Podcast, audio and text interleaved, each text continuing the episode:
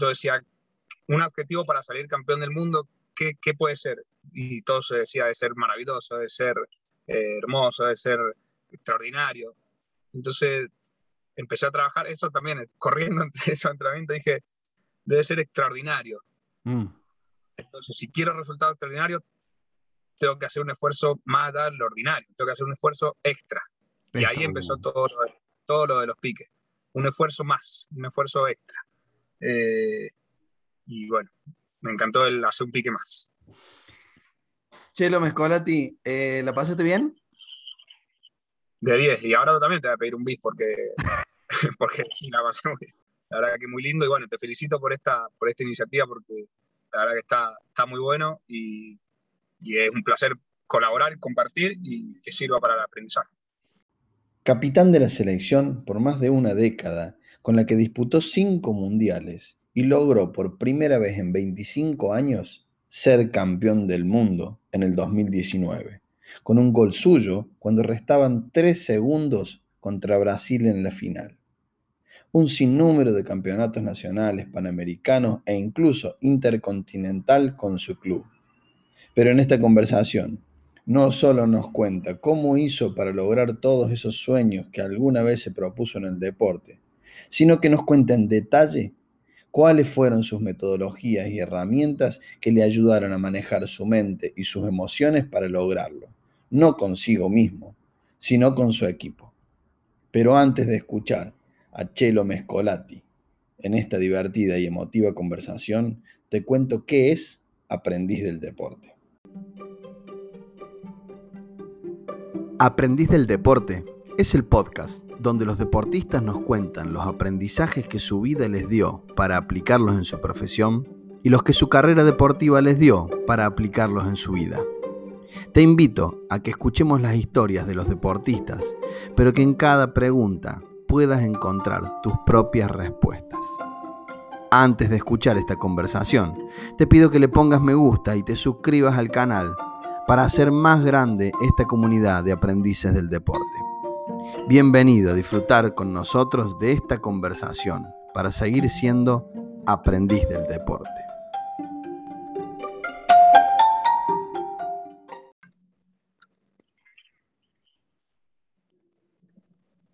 Chelo, antes que nada, gracias por aceptar mi invitación a conversar sobre los aprendizajes que te dio el deporte y obviamente la vida misma para de esa manera poder compartirlo y que le sirva a otros deportistas y entrenadores que vienen detrás tuyo y aman el deporte como vos o como yo. Bienvenido, querido Chelo Mescolati. Bueno, muchas gracias a vos por la, invitación, un placer y, bueno, que salga linda y divertida, así que preparado para esta charlita. Muy bien, va a salir linda y divertida como un lindo partido de futsal, que son eh, dinámicos, rápidos, divertidos, así que eh, vamos a empezar a conversar sobre esa historia, pero antes de llegar al futsal, hubo un Chelo Mescolati que no era jugador de fútbol. entiendo que no naciste Chelo, 3 kilos 200, eh, capitán de la selección de futsal. Entonces, me interesa entrar en tu infancia, porque viste que dicen que eh, hay aprendizajes que tenemos en la infancia que nos marcan y que después nos acompañan toda la vida y que algunos no, nos damos cuenta ni siquiera de dónde vinieron y vinieron desde ahí. yo soy de determinada manera y es porque cuando era chico, X. Ese X me gustaría conocer al chelo, niño, niñito, ¿cómo era? Eh, mira, yo de chiquito, eh, bueno, era bastante, bastante travieso, eh, inquieto, como se dice en el barrio, rompehuevo, ¿viste? Era que no me quedaba quieto, bueno, era muy joven. Ahora, lo que sí, mi primera incursión en el deporte, me acuerdo que me fui a practicar fútbol en cancha grande en el Club IPF y una de las primeras veces que fui, habré tenido unos seis años que me llevaron, eh, no me gustaba, me paraba, estaba parado en la mitad de la cancha con las manos en los bolsillos y, y te sos chiquitito y no, no, no entendía nada. No, eh, y, y, después me agarró el bichito de empezar a gustarme el fútbol después del Mundial del 90, donde nací en el 83, así que ahí tenía eh, siete años. Eh, y bueno, y ahí me empezó a gustar el fútbol y empecé a jugar al fútbol en la calle a la vuelta de mi casa con, con mi hermano, que es cuatro años más grande. mm. y todos los, la banda de amigos que son todos de la edad de él, yo era el más, el más chiquito, eh, y era pasar las tardes en la Padre Arce, que es la, la calle, sin salida, ahora da no, ahora tiene salida, pero era una calle sin salida, así que imagínate, como entraban pocos autos, poner cuatro larguitos, cuatro larguitos en el piso y chao, y, fútbol ahí, las rodillas raspadas, y ahí era, fue la primera escuela, así que desde chiquito, salvo antes del 90, eh, después fue mucho jugar al fútbol en acá, después fue la primera escuela de fútbol. ¿Y esa experiencia de los seis años de parado con las manos en el bolsillo, te la contaron o la recordás?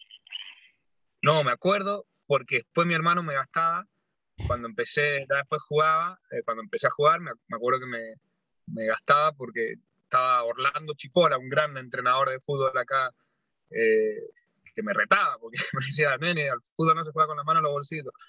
Y a mí no me gustaba, entonces me la acuerdo porque me, me la recordaron, obviamente, me la recordó mi hermano y, y, sí, la tengo, la tengo muy, muy vista al, recuerdo. ¿Y qué te decían tus viejos de cómo eras? O sea, ese recuerdo lo tenés vos. Y de hecho tu hermano te lo recuerda. Y de hecho ahora tenemos una razón de por qué los, los llores de fútbol no tienen bolsillo. Para que no pasen estas cosas. Para que no a pasar. para que la gente no se meta la mano en el bolsillo. Pero digo, eh, ¿tus viejos te hicieron recordar algo de cómo eras? ¿Te decían de alguna manera? ¿Tenías algún, o siempre fuiste chelo? Eh, no, chelo fui siempre y la otra que me, me, puso, que no fueron mis viejos, fue un, tío, por así decirlo, era cara de yo no fui, porque me mandaba todas las cagadas y, siempre con cara que no había sido todo. Eh, pero no, mis viejos me decían lo que te digo, que era, tengo muchas lesiones en el cuerpo con esta edad, eh, muchas por el deporte y muchas por, como te digo, que iba siempre, hacía, me mandaba, entonces, así como me mandaba para adelante, a veces no salían bien, entonces con golpe, con lesiones, con corte, a, ir a poner punto, entonces sé que era muy, muy inquieto y pero siempre me dijeron que que era muy bueno. Calculo que. Dijiste rompe huevos, creo, al principio. Claro, eh, sí. Como una característica, la primera creo que fue la que dijiste. Sí. ¿Cómo sería eso de grande? ¿Cómo sería el rompe huevo de chiquito? ¿Qué sería de grande? También puede ser rompe huevo, ¿no? Pero digamos, ¿qué característica podés tener vos de, grande que te haya quedado de, cuando eras chico que, te puede haber servido o te puede haber traído problemas de grande?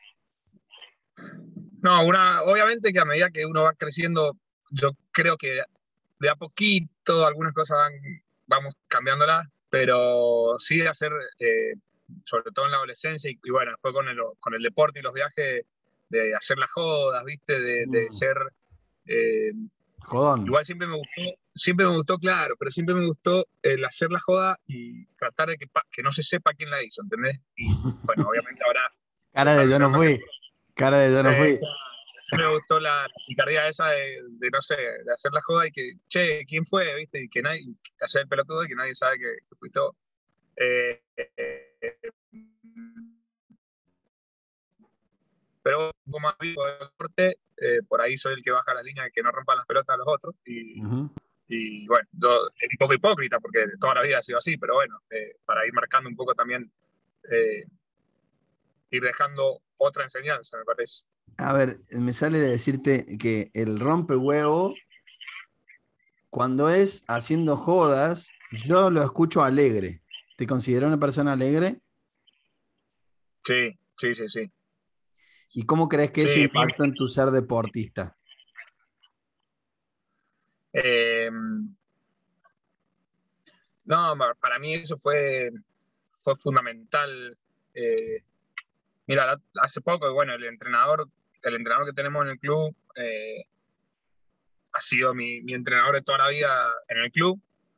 Eh, más allá de, los viajes, de vivir, de, pasar, siempre ha estado eh, Gustavo el Sopa. Y él siempre me decía, él me, comparaba con, con, Ronaldinho a la hora de, de los entrenamientos de los partidos, me decía, te vení, te divertí. Mm. entonces, creo que sí, eso ha sido ha sido fundamental porque también eso es lo que ha hecho que, que lo disfrute el deporte, el, día a día, el entrenamiento, entrenamiento, eh, ha, sido, ha sido clave, me parece. ¿Y cómo ligás? Y esto lo, digo porque, a ver, el sentido de este podcast es que todas las preguntas que yo te hago, los deportistas que están escuchando se las auto hagan para que se las respondan. Pero digo, eh, también que escuchen las experiencias tuyas, para, porque hay muchos que están pasando por esos momentos que vos pasaste, y ese también es el sentido. Es decir, si alguien que llegó a ser campeón del mundo en su, en su deporte, capitán de la selección en su deporte, ¿qué fue lo que hizo? Porque evidentemente hay que ir por ahí. Es como diciendo, ya marcaron un camino, vamos por ahí. Y digo, esto de la alegría, a veces, a veces se puede eh, mezclar con la liviandad o con el poco compromiso. ¿Cómo linkeaste vos el entrenar y jugar con alegría y a la vez el compromiso, el, esfuerzo o, lo que requiere el deporte de alto rendimiento?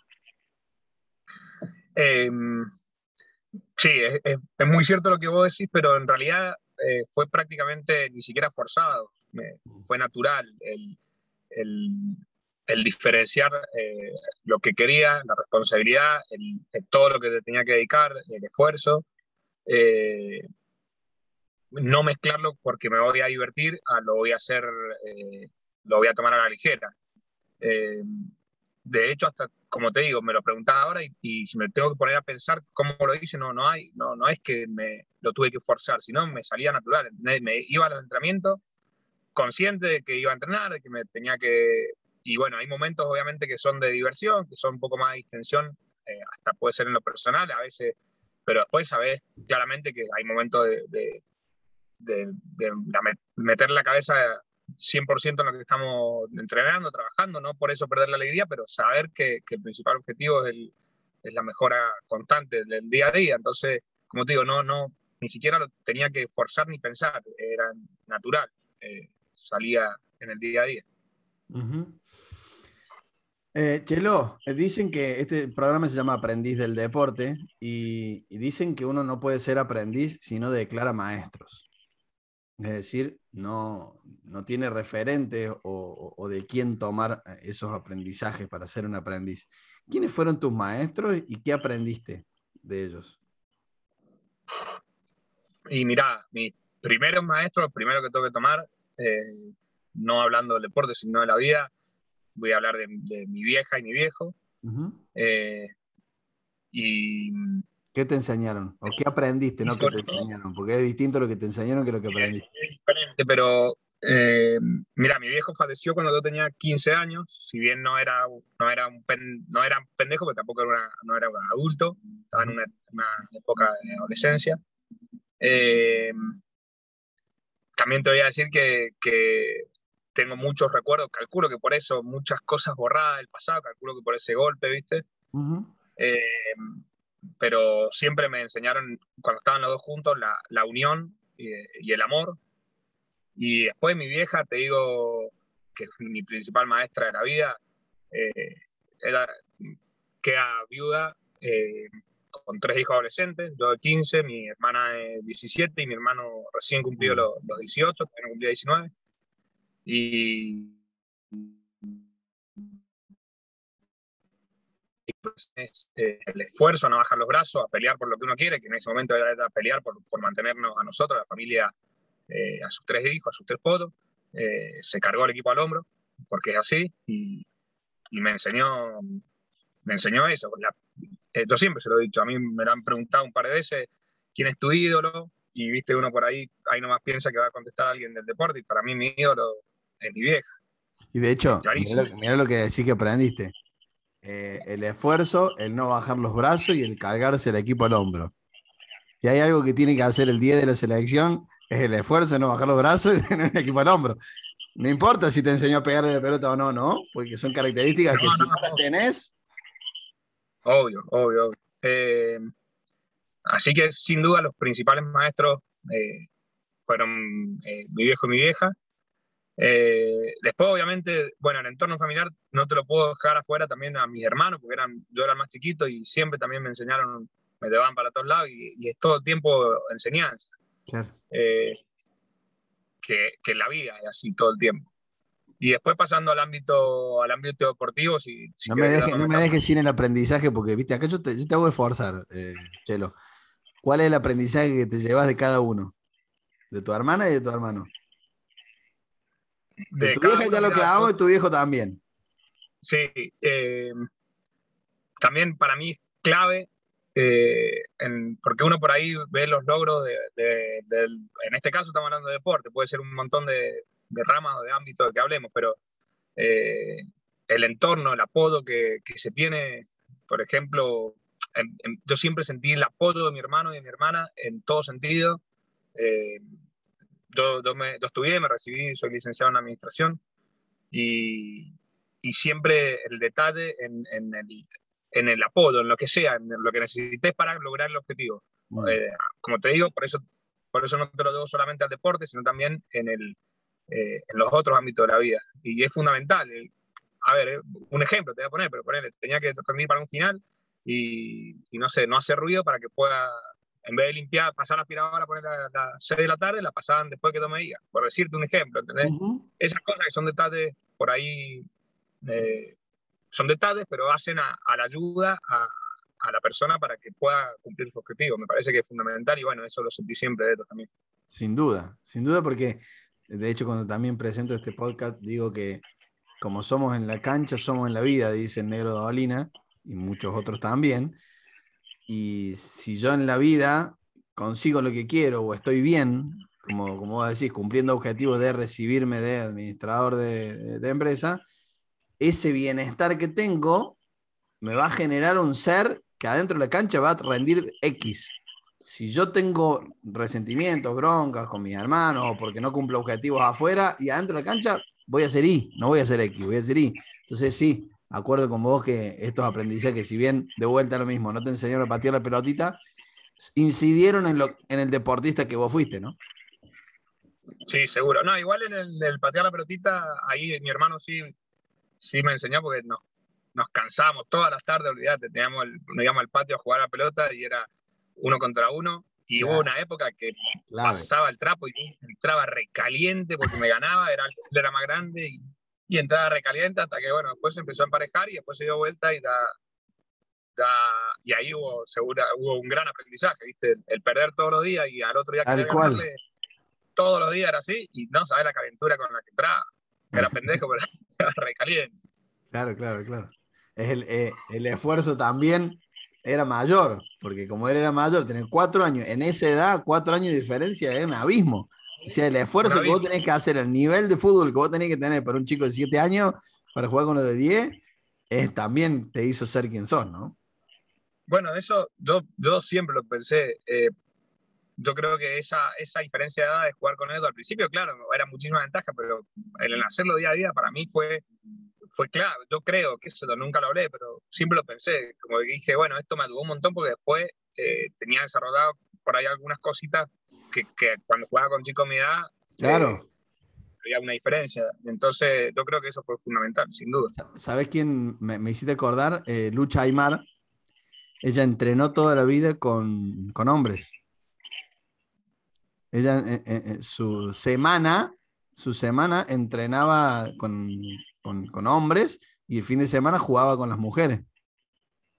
Claro, la exigencia física, técnica, de, todo, de, resistencia y demás, de jugar con hombres, claro, cuando vos después bajas a la competencia a ese nivel, obvio que hace diferencia.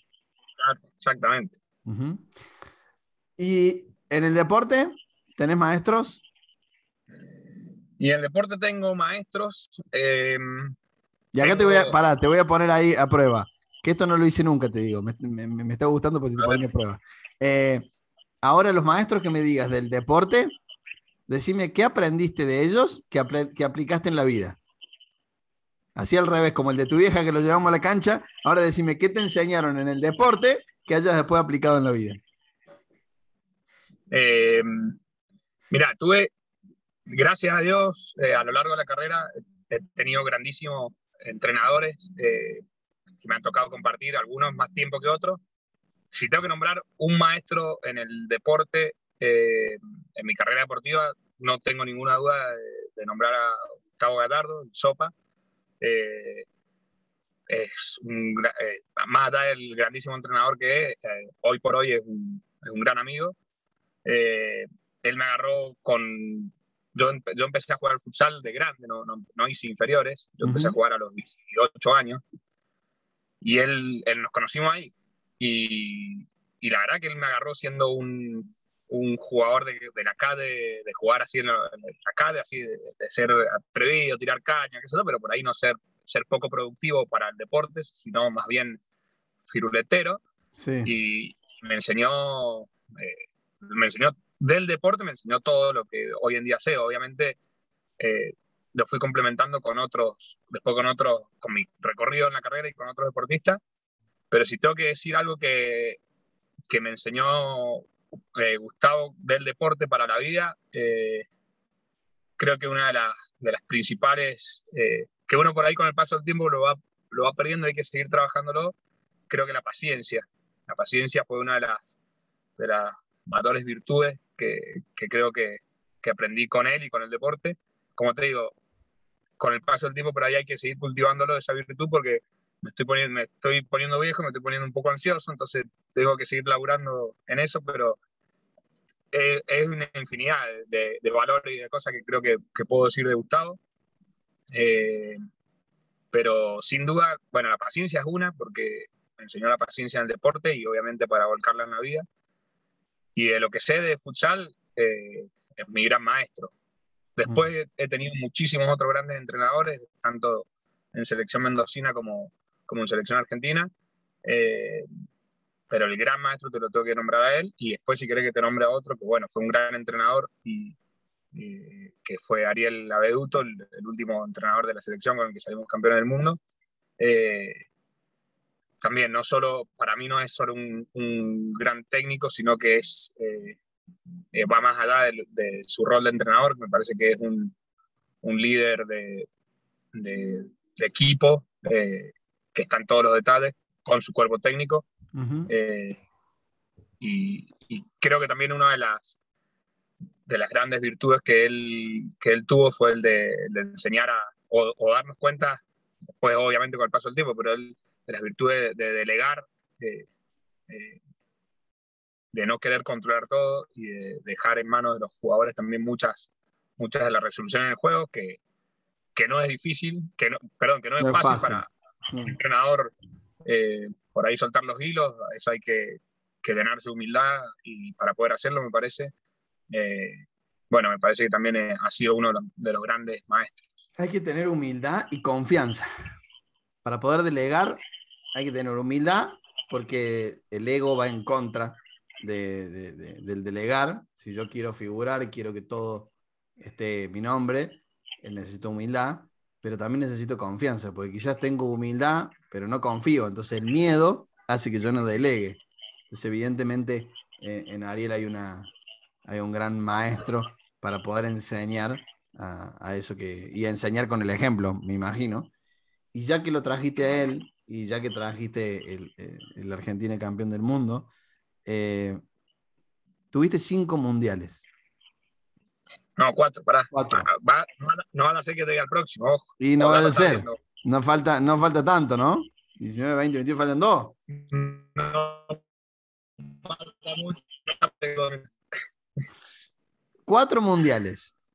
Eh, Argentina hasta ese momento tenía un solo campeonato del mundo. Había salido campeón una sola vez en la historia. Y vos fallaste tres. O sea, intentaron tres veces seguida y no hubo chance. Y ya el cuarto, encima, era medio sobre la, sobre la, sobre la hora, ¿no?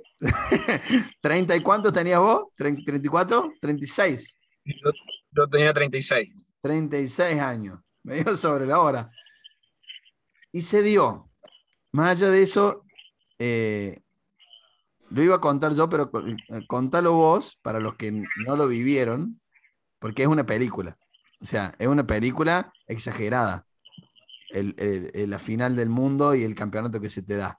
Contá brevemente cómo fue ese campeón del mundo, de Argentina, campeón del mundo de futsal por, segunda vez en la historia y por tu primera vez.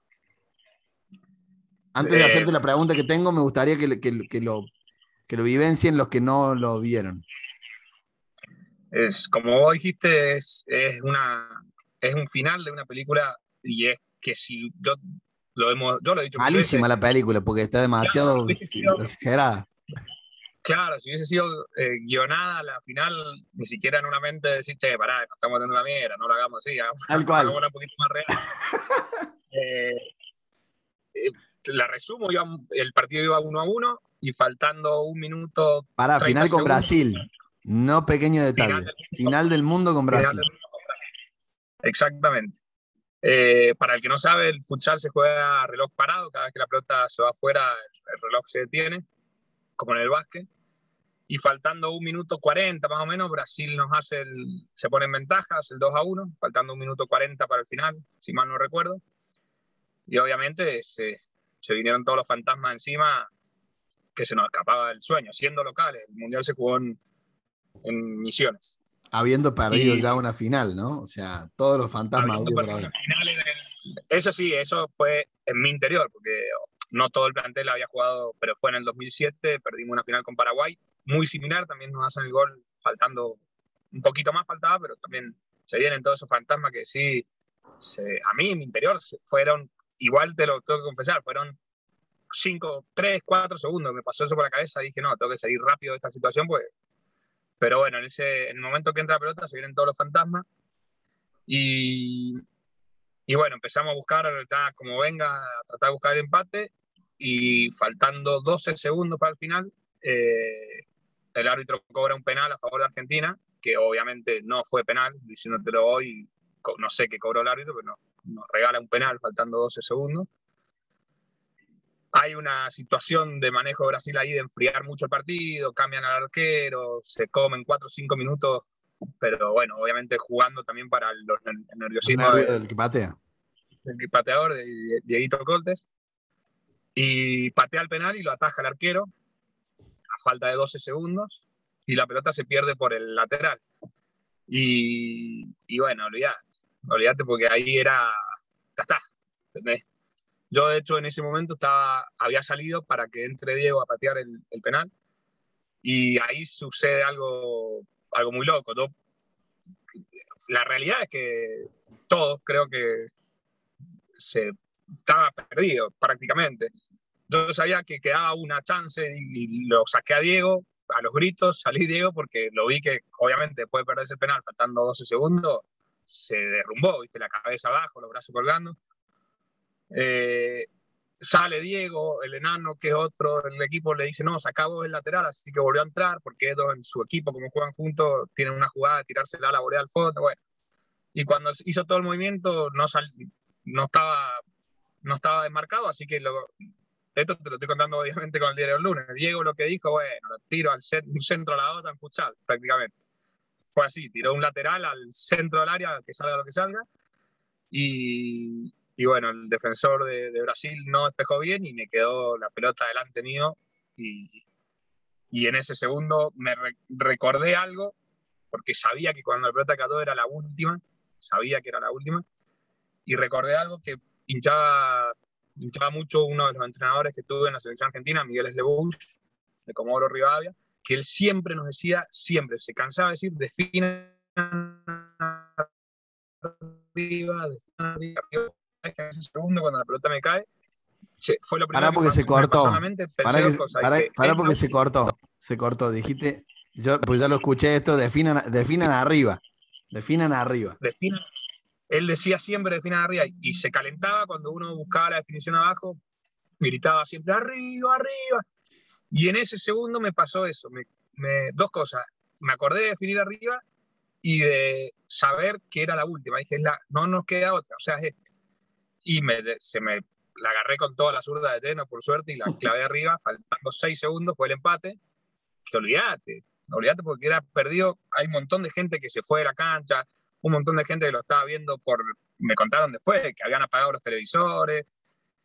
Y bueno, ahí estiramos la larga y después en el alargue vino el gol de Gonzalito Pires, el enano, eh, el gol del triunfo y bueno, y nos coronamos campeones del mundo, pero fue una locura, fue una locura. Eh, esa locura, que es hermoso escuchártela, eh, digo, ¿qué tuvo ese equipo que no tuvieron los otros ¿O por qué crees sin comparar, que, que, este equipo logró el campeonato que hacía muchos mundiales no se podía lograr? Mira, la verdad, yo te puedo decir dos cosas. Primero, en el, en el, a nivel grupal, había, yo notaba un convencimiento eh, que no, creo que en el otro que lo sentía así, de todo, eh, de todos los jugadores, en el otro que estuvo muy cerca de sentirlo así, pero yo en este lo sentí diferente porque yo lo sentía, pero está, viste, cuando lo sentí, que es de todo, el convencimiento que sí es este. Eh, y a mí me pasó sentirlo en, otros, en otras oportunidades, pero te das cuenta cuando hay uno o dos que no están en la misma película, que no están, no están sintiéndolo igual, que no están del todo convencidos, que no lo creen o que están ahí con dudas. Bueno, a mí me pasó en este que lo sentía, sabíamos, pero claro, yo lo sentía interiormente y te das cuenta cuando los de al lado lo sienten, ¿entendés? Que sabés que va a ser difícil, que sabés que la vas a tener que remar, pero que tenés que ir día a día y que, que es el camino. Eh, creo que eso fue, fue la gran diferencia. Fue muy similar el sentimiento diferente, obviamente, con el del 2007 y tal vez yo estaba más en el otro lado. El 2007 fue mi primer mundial y era muy pendejo. Ah, claro. Eh, pero, pero en este era un convencimiento de todos, de todos de que era, de que era nuestro. ¿Sabe que se me viene a la mente? Eh, hablé con Gastón Rebol de los Pumas 7 que logran el bronce por primera vez también, y con Luciano de Checo, eh, este tema del equipo, del, sentir que, y comparado, los dos habían jugado Juegos Olímpicos anteriores y no, no habían sentido esa unión. Ellos se lo atribuyen quizás a, a una preparación que tuvieron por el tema COVID y demás, viste que te concentran un mes antes y estuvieron mucho tiempo con giras anteriores, en el caso de Italia concentrando en Italia, en el caso del vole concentrando en Italia, y eso los unió, o sea, eh, eh, en cuanto a la vivencia y en cuanto a la relación. Y yo, cuando trabajo con, con los equipos deportivos e incluso cuando he trabajado con empresas, hay una, hay una fórmula, que esto también es la primera vez que lo voy a decir en el podcast, que es, hay una fórmula que es R igual a R. R igual a R es relación igual resultado. Vos no podés lograr resultados más grandes que la relación que sos capaz de crear. Y a la vez, si vos querés mejorar los resultados, es muy simple lograrlos cuando vos te enfocás en la relación. Es decir, y lo traigo, si querés, en el deporte o lo podés poner en una empresa que quiere mejorar las ventas, ok, vos hoy tenés 100 pesos de venta y tenés relación 100, si vos querés vender 110, enfócate en mejorar 110 la relación, que el resultado va a venir solo. Entonces, si yo me enfoco en mejorar la relación, el resultado es lo que deviene, deviene, el resultado, la palabra resultado deviene del rebote de algo. Y el rebote de la relación. Entonces, más en los equipos, más en los equipos. Yo trabajo con deportistas que hacen deporte individual, que yo digo que no, no, existe el deporte individual porque todos tienen su equipo, pero entran solos a la cancha, pero el, sentido del equipo y la relación hace al resultado de lo que son capaces de crear dentro de la cancha. ¿Lo entendés así? ¿Y entendés por ahí? ¿Puede haber venido por ahí? Pero seguro, lo, lo digo, te, estaba escuchando y mira, y, y, así todo, por ahí lo, vos me decías los ejemplos que te dieron los, otros chicos de, de la unión presencial, pero yo, te lo voy a decir que, eh, bueno, obviamente el futsal nuestro es un deporte amateur y, en la preparación previa al mundial siempre los profes te mandan la rutina de trabajo para cada uno en su provincia que la vaya haciendo eh, y no estamos todos juntos, obviamente, cada, cada uno la tiene que ir haciendo. Y esa relación que vos decís, a mí me pasó que, en los otros tres mundiales, estar entrenándome, eh, porque a mí me mandaban la rutina y me decían, bueno, doble turno todos los días, que se doy, todo lo hacía. Y bueno, y, viste cuando sabes que decís, eh, sabes que, que, hay uno o dos que decís, lo tengo que ir pinchando, lo tengo que ir llamando, porque sé que no la está haciendo, no estar en la misma.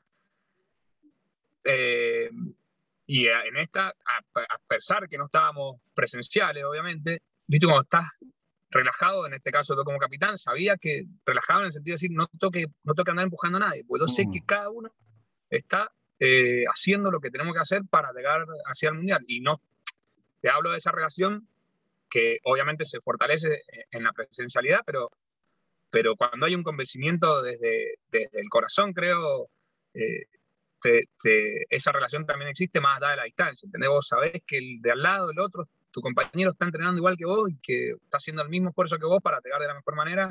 Bueno, a mí en este mundial me pasó de sentir esa, esa tranquilidad, de decir, bueno, están todos, están todos, estamos todos trabajando eh, para, haciendo lo que tenemos que hacer para llegar de la mejor manera. Y creo que se basa en eso. Eh, por eso te decía al principio de la entrevista, cuando va, al principio, a la mitad, cuando me decías de, de Ariel, que lo te dije, Ariel no solo un entrenador, creo que él también vio mucho, eh, se fijó mucho en eso a la hora de, armar la selección, la, decisión de los jugadores. Mm. Eh, creo que también vio mucho de, esa parte de relaciones para, para, elegir los 12 para el Mundial. Me parece que, por eso te decía que no solo, no solo en, lo, en lo que enfoca a lo técnico, sino también en un montón de otros detalles se fijaba, se fija lo voy a invitar a Ariel para la segunda temporada de este podcast, que andás a ver cuándo es, porque pienso hacer un montón de capítulos de la primera temporada. Va a ser con entrenadores. La primera es con ah, jugadores, con deportistas, y la segunda va a ser con entrenadores. Va a tener que hacer tres o cuatro capítulos con Ariel porque le gusta hablar. ¿eh? no tengo ningún problema porque me dedico a eso y me encanta. Así que tenemos para hacer un podcast entero con Ariel, me parece. Bueno, te va a hacer una pregunta y te va a durar todo el podcast una sola pregunta. bueno, bueno, me gusta si acá está hecho para escucharlos a ustedes, así que genial, ya tengo un, primer invitado para la segunda temporada. Y, traías de que había una unión de corazón.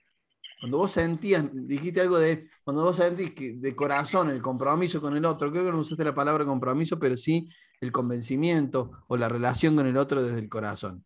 Y digo, y acá te voy a hacer una pregunta que hago sí, a todos los deportistas, que es, si tuvieras que eh, definir o, determinar, si tuvieras que dividir el resultado tuyo o el, la performance tuya adentro de la cancha, y acá lo voy a dividir entre tuya y la del equipo también, que pueden ser diferentes o pueden ser iguales.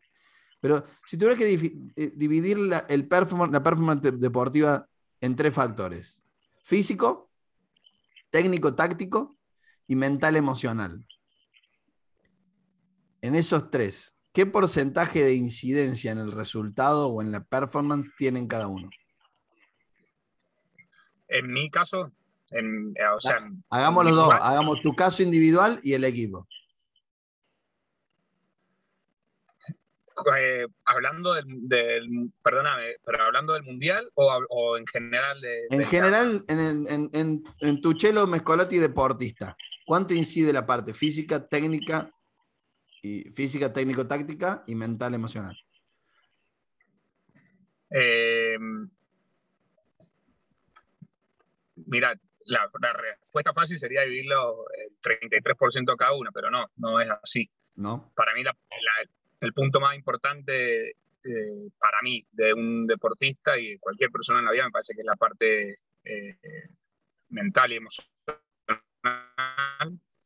eh, te diría que, más del 50% eh, tiene que ser la fortaleza de, la parte mental emocional, eh, o ponerle el 50% y después podemos dividir un poco lo, otro. Pero, de hecho, si queremos a ejemplo, lo debo, hay veces, no solo en mí, conozco un montón de casos, que, que por ahí no estás bien físicamente pero sabes que la presencia tuya dentro de la cancha no solo genera algo en tu equipo, sino genera algo en el equipo rival.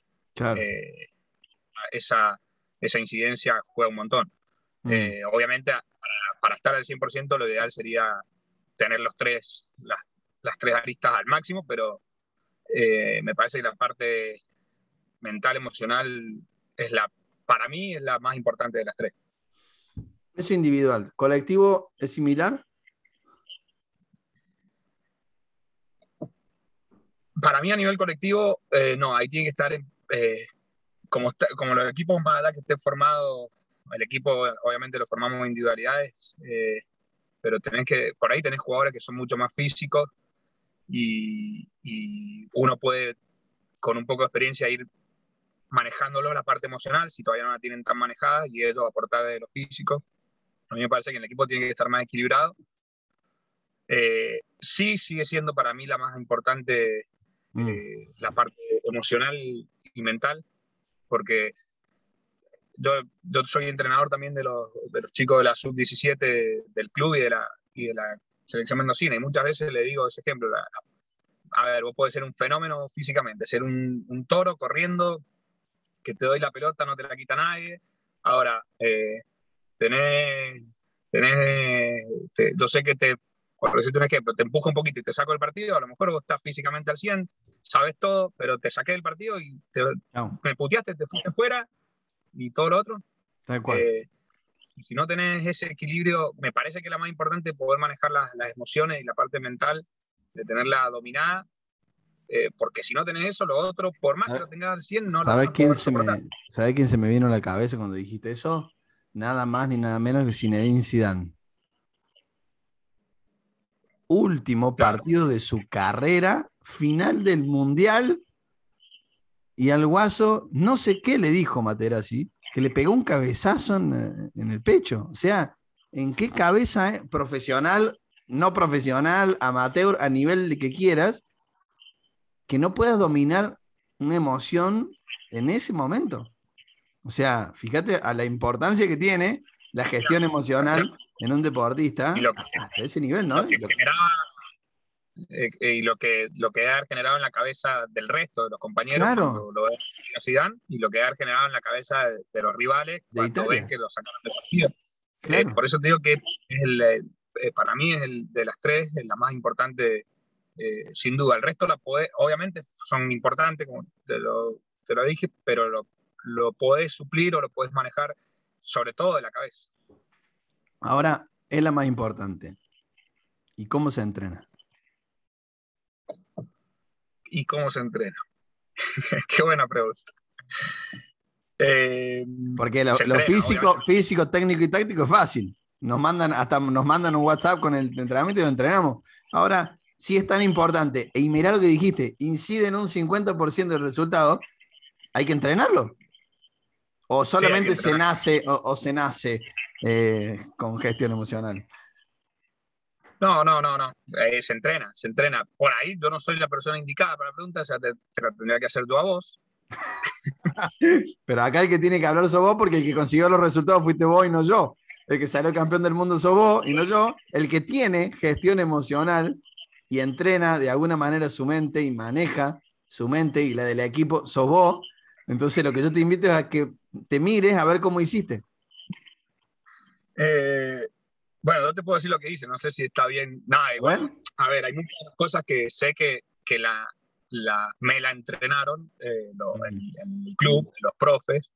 Eh, por ejemplo, yo después sí, después sí te voy a decir ya con un poco más de, aprendizaje mío cómo la entrené para este mundial, que me parece interesante. Y creo, creo que no, la verdad que no recuerdo, no quiero mentirte, pero me parece que nunca lo conté esto.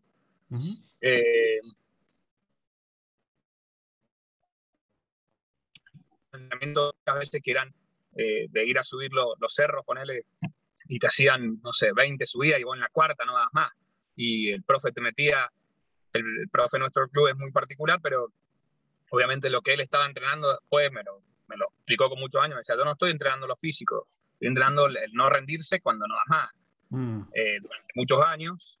Y, y de manejar, sea, a ver, físicamente prácticamente éramos todo una babosa arrastrándonos por, la, por los cerros, tratando de subir una montaña y no podíamos de lo físico, pero era, bueno, tengo que hacer con la cabeza y lo hacías con la cabeza y lo terminaba y cuando llegaba, terminaba, tenía una satisfacción interna increíble, ¿entendés? Vos decís, lo logré cuando ibas por menos de la mitad y pensaste que ya no podías más.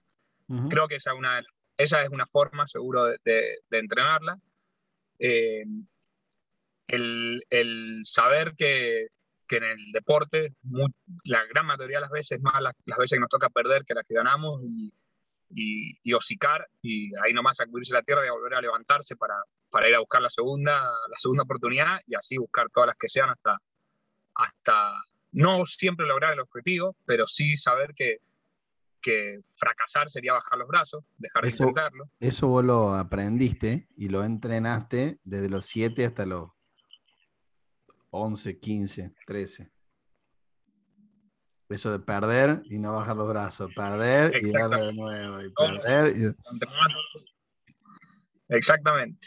Eh, por eso te digo que hay muchas de las cosas que uno, a ver, soy consciente de cómo lo fui entrenando, y hay muchas de las otras que eran el día a día y no te dabas cuenta, pero lo ibas entrenando.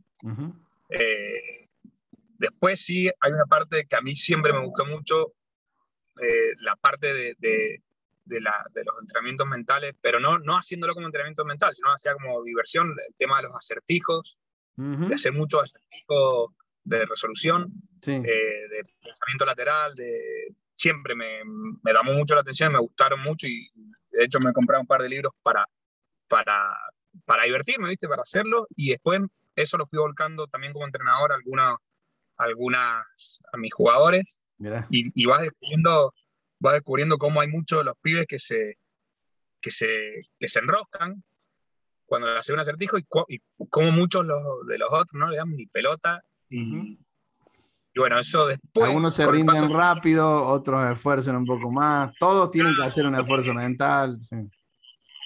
O te googlean la. A ver, pasa dos minutos, no saben la respuesta y van y te la googlean. Entonces vos decís, qué rápido te, te das por vencido, ¿no? Eh, y eso, ponele, yo lo hacía porque me gustaba, pero obviamente creo que, que ayuda, que ayudó al, al, entrenamiento mental. Eh, y como te digo, creo que hay muchas de las cosas que, que haces sin saber y, y, estás alimentando esa, ese día a día de ir entrenándolo, eh, entrenando la cabeza, que como te dije, para mí es el factor más importante. Mm. Sí, y ahí tomo el guante cuando me dijiste lo tendría que decir yo, y yo lo único que tengo para decir es que sí, porque aparte me dedico a eso, y es mi profesión, pero digo, eh, sí se entrena, sí se entrena y hay un abismo de diferencia sobre todo, y esto también es muy común, porque lo he hablado con todos los deportistas de alto rendimiento con los que trabajo, yo en un, te diría, 80% trabajo con deportistas profesionales. Eh, ¿Por qué? Porque lo que hace la diferencia, lo dijo Pau Pareto el otro día, eh, lo que hace la diferencia en el alto rendimiento es la mente. Porque lo físico estamos todos en igualdad de condiciones. O sea, más lo físico no hay tanta diferencia que puedas hacer entre lo físico, lo técnico y lo táctico, encima con la tecnología que hay hoy, sí, todos más o menos tenemos las mismas herramientas, las mismas posibilidades, salvo alguna selección que tenga, viste, algo que acá no podemos comprar, pero es muy raro que en técnico y táctico también hagan la diferencia. Ahora, la diferencia relacional, la diferencia relacional en un equipo, la diferencia mental, emocional que pueda tener un, equipo, hace la diferencia cuando ya los otros no, no pueden hacer la diferencia, cuando los otros indicadores. Entonces ahí es donde, de hecho lo dijo también Romy Biagioli, que es triatlonista y llegó por primera vez después de 2002, creo que no se llegaba a un juego olímpico una mujer, y ella entiende que la diferencia fue esa. Cuando empezó, cuando se dio cuenta que, que tenía que entrenar la mente, porque era como que más de esto no estoy pudiendo dar. ¿Qué hacen los otros que llegan y no yo no? Bueno, empezaron a prestarle atención a eso. Entonces, sí, acuerdo 100% con, con, con, lo que traes y que, que, es, no sé si es el 50%, es el 30%, pero así sea el 10, Chelo, así sea el 10. O sea, el 90% es físico, te, ese 10% lo necesitas. Y si es un 10%, el 10% de tu semana, dedícaselo a entrenar la mente. Y puede ser con un coach, puede ser con un psicólogo, puede ser con una película, puede ser con un libro, puede ser con un acertijo, puede ser conversando con tus compañeros, puede ser de un montón de maneras que podés dedicarle tiempo a tu entrenamiento mental y emocional. Así que bueno, ya estoy eh, contando esto que no lo había hecho antes, pero estoy haciendo un poco de publicidad. Eh, Chelo, para ir, para ir cerrando, porque todo tiene un final, todo termina, dice la canción. Me quedaron un montón de preguntas, así que podemos en algún momento seguir la conversación, pero para ir eh, cerrando, te digo una frase, tengo alguna frase de, deportistas eh, Grandes deportistas. Está riendo, ya me está dando miedo. no, em, estoy eligiendo la, pregunta que te quiero hacer. Eh, A ver, Tyson dijo, no, pero esta ya, esta ya me la contestaste. Tyson dijo, mientras perseveramos y resistimos, podemos conseguir lo que queramos. Y vos aprendiste a perseverar y resistir desde chico, eh, y por eso ya vino el, resultado. Eh, pero Tim Not que dijo, el trabajo duro supera el talento cuando el talento no trabaja duro. El trabajo duro supera el talento cuando el talento no trabaja duro. Se lo estoy diciendo a un súper talentoso, pero más allá de, tu talento, ¿cuál fue el momento de tu carrera que más duro trabajaste? Con suspiro y todo. Sí, estoy pensándolo. Eh, que más duro trabajé. No, lo que pasa es que, te tengo que ser sincero, yo sentí un, creo que un punto de inflexión hubo después de, perder eh, la final del 2007. Mm. Creo que fueron dos días después que yo dije, eh, eh, quiero salir campeón del mundo. O sea, se, me, mm. se, me, escapó ahí y quiero salir campeón del mundo. Y, y de ahí yo le, he dedicado muchísimo tiempo de, de mi vida al deporte. O sea, planificaba mi vida en función del deporte. Eh, te digo, acordate que esto es un deporte amateur y, entre, antes el, primero el estudio, después con el estudio del trabajo, pero siempre era todo en función del deporte. Después eh, me puse de novio, me casé con Paulita, tenemos un hijo, un hijo y en camino, creo que la nena. Eh, se están enterando también los que escuchen ahora, porque hay muchos que todavía no saben. y todo eso siempre en función del deporte, y creo que desde esa final, que como te dije, del 2007, fue siempre entrenar muy duro.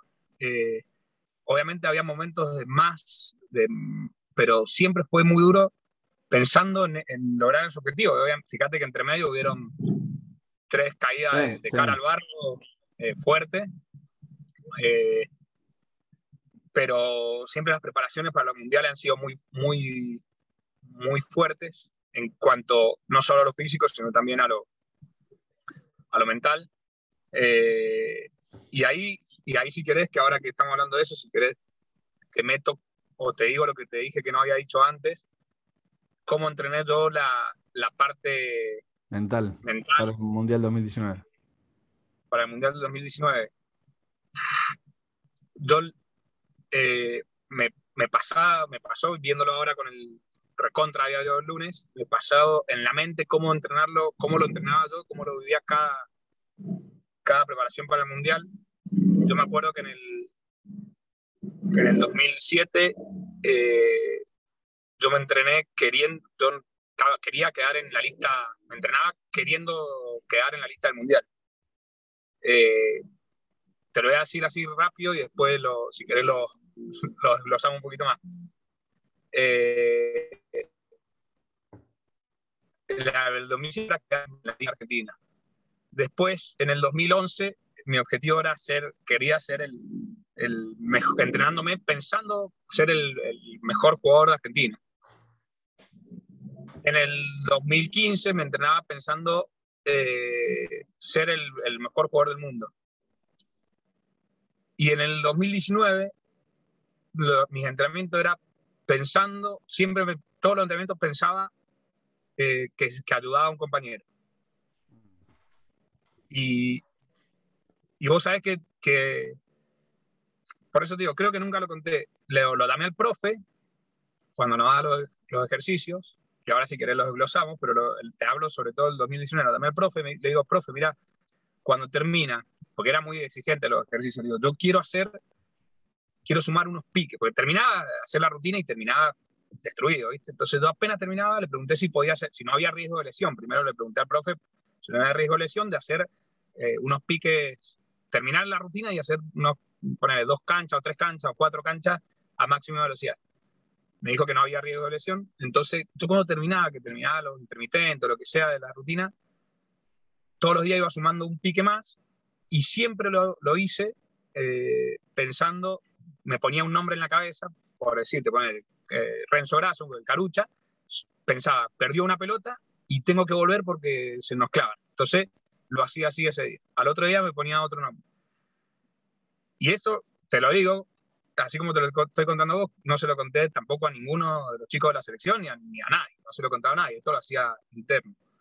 Eh, y después pasó el final como pasó, ¿entendés? Entonces digo, ahora, o sea, yo creo que sí que ha tenido que ver. Eh, y después me pongo a repasar todas las otras preparaciones de los mundiales anteriores y yo me entrenaba, no, no, no estaba, o sea, estaba pensando, pero pensaba creo que en mí mm. y no pensaba como, como pensé en el 2019. Eh, creo que eso me parece que fue. No sé si ya nos fuimos a la respuesta a la pregunta, ni me acuerdo que me preguntaste, pero. Eh, la pregunta fue: mira, cuando el trabajo duro supera el talento, el talento. el, perdón, el trabajo duro supera el talento cuando el talento no trabaja duro. Y, y lo trajiste buscando cuál fue el momento que lo trajiste de vuelta, después de cómo entrenaste la mente, vos entrenaste la mente así y a la vez fue el momento que más duro trabajaste, o sea, diste un plus todos los días, lo conectemos, lo conectemos también con la relación con el otro y con la conexión esta de corazón que vos decís que tenían. Y, y tiene que ver con eso, tiene que ver con que vos la conexión que sentías con el resto te hacía dar un plus todos los entrenamientos y estoy totalmente convencido que eso impactó sin lugar a dudas en, todo, en todo tu equipo. Eh, a mí se me ponía piel de gallina mientras te escuchaba y, creo que es un, gran aprendizaje. Gracias por compartirlo, porque si no lo habías compartido antes, eh, digo que bueno que es poder escucharlo y le da sentido a este podcast también, que tengan espacio los deportistas que lo logran para contar estas locuras o estas cosas diferentes, porque esto que vos hiciste no lo hizo todo el mundo. Los brasileros que perdieron esa final, te, aseguro que no lo hicieron. Entonces, es el plus que necesita el, deportista de alto rendimiento y el deportista de alto rendimiento que logra resultados diferentes. Así que, gracias, Chelo.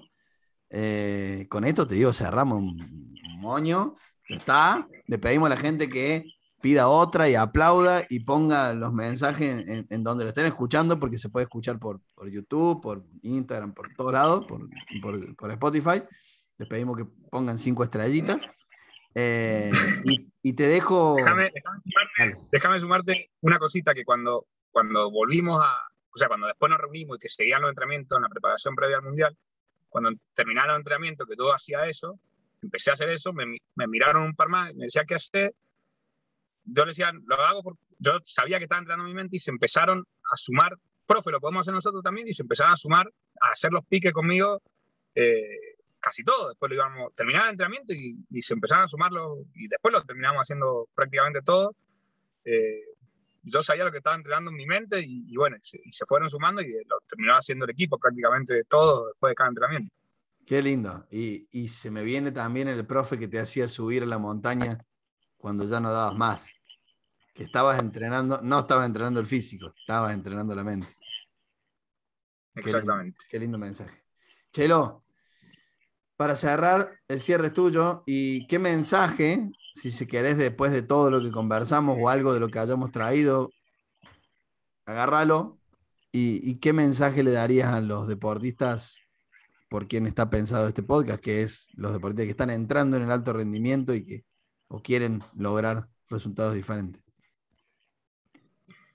El mensaje es, eh, qué linda responsabilidad me ha dado, eh, que, pueden, que se puede, que, que el único fracaso es dejar de intentarlo, porque eh, hay un montón de veces que, sobre todo la carrera de un deportista, que hasta en el día a día que tenemos mil problemas, que tenemos eh, eh, después en, los mismos torneos mil, mil resultados adversos y que uno siente ese, ese, gusto amargo en la boca que, pero si dejas de intentarlo, ahí fracasaste. Eh, hay que vencerse a uno mismo en el día a día y, no bajar los brazos. Me parece que, que el mensaje es superate día a día, superate, buscar la mejora constante tuya, superate a vos mismo, vencete en las limitaciones tuyas,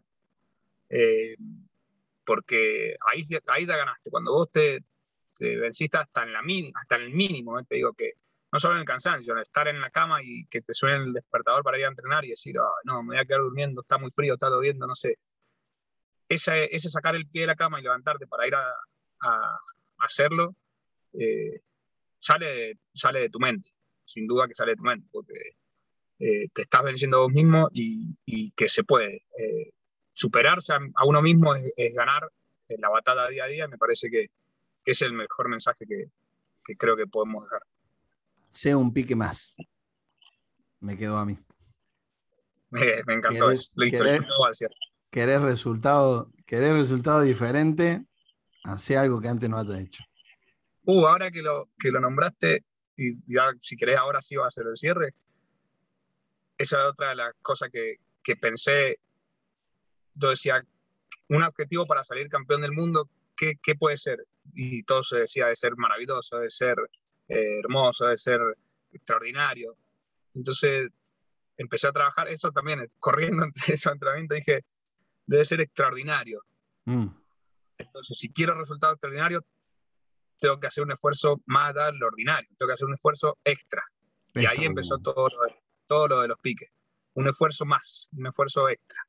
Eh, y bueno, me encantó el hacer un pique más. Chelo Mescolati, eh, ¿la pasaste bien? De 10, y ahora también te voy a pedir un bis porque, porque la pasé muy bien. Si, te quedaron preguntas, si vos me dices, no, pará, no tenemos nada más que hablar. Un millón eh, tengo, un millón, no sé, gana, o sea, más que hablar no es que lo que tengo anotado, porque de las que tengo anotado creo que hice tres, de las que tengo, no tengo anotado 90, eh, pero creo, que, creo que da para seguir aprendiendo juntos, así que eh, habrá que hacer un, un lado B. Un placer, la verdad que la pasamos, todo muy, muy bueno, por lo menos dos, no sé, yo, veo que vos te reíste, así que espero que vos también la hayas pasado bien, o a lo mejor es el acting que hace para, para mantenernos enchufados. No, no, la verdad que, que un placer, Maxi, la, la, verdad que muy lindo, y bueno, te felicito por esta, por esta iniciativa, porque la verdad que está, está muy bueno, y, y es un placer colaborar, compartir, y que sirva para el aprendizaje. Así va a ser seguro y les pedimos a los que les sirvió que lo recomienden. El que no les sirvió, que lo recomiende también así se clava otro. Ya que se, clavó, clavaron una hora escuchando no, que se clave otro. Eh, no, que lo recomienden y que pongan ahí me gusta para que se enteren otro y puedan escuchar eh, los aprendizajes de este gran campeón del mundo, Chelo Mescoletti. Gracias. Nos vemos en el próximo Aprendiz del Deporte. Gracias, Maxi. Un abrazo grande.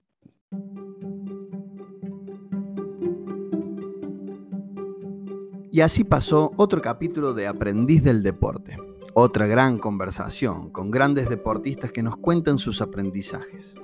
Si te gustó, te pido que lo recomiendes, que hagas comentarios, te suscribas al canal para enterarte cuándo sale la próxima conversación y que lo compartas con quien creas que puede servirle para compartir estos aprendizajes juntos.